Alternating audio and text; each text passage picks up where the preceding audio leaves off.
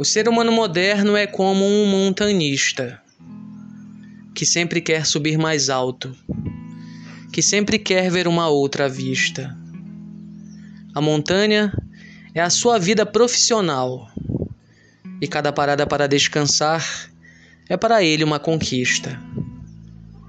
O problema é que ele vive em constante insatisfação, tendo que a si mesmo responder ao dilema: parar e contemplar o quão alto conseguir chegar ou seguir adiante com minha expedição. E ele muitas vezes decide pela segunda opção. Mas quando chega ao cume e não se contenta com o que vê, também não se alegra por realizar mais um feito, e teima em tentar subir mais alto, morrendo sem aproveitar nada, morrendo insatisfeito.